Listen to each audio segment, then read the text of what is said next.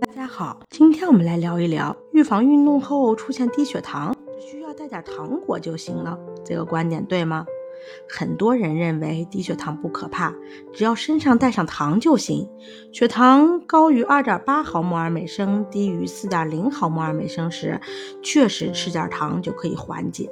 但如果更低，可能会连拿糖果的力气都没有。更重要的是，即使吃了糖，低血糖发生后两天，血糖也是不平稳的。因此，预防低血糖的发生，重要的是监测血糖，调整用药，不让低血糖发生。运动前要监测血糖，发现血糖低于六毫摩尔每升时，要有预见的吃点东西再运动。运动后测血糖，同样低于六毫摩尔每升时，要有预见的吃点东西，以达到血糖平稳，预防低血糖的发生。您明白了吗？关注我，了解更多的糖尿病知识。下期见，拜拜。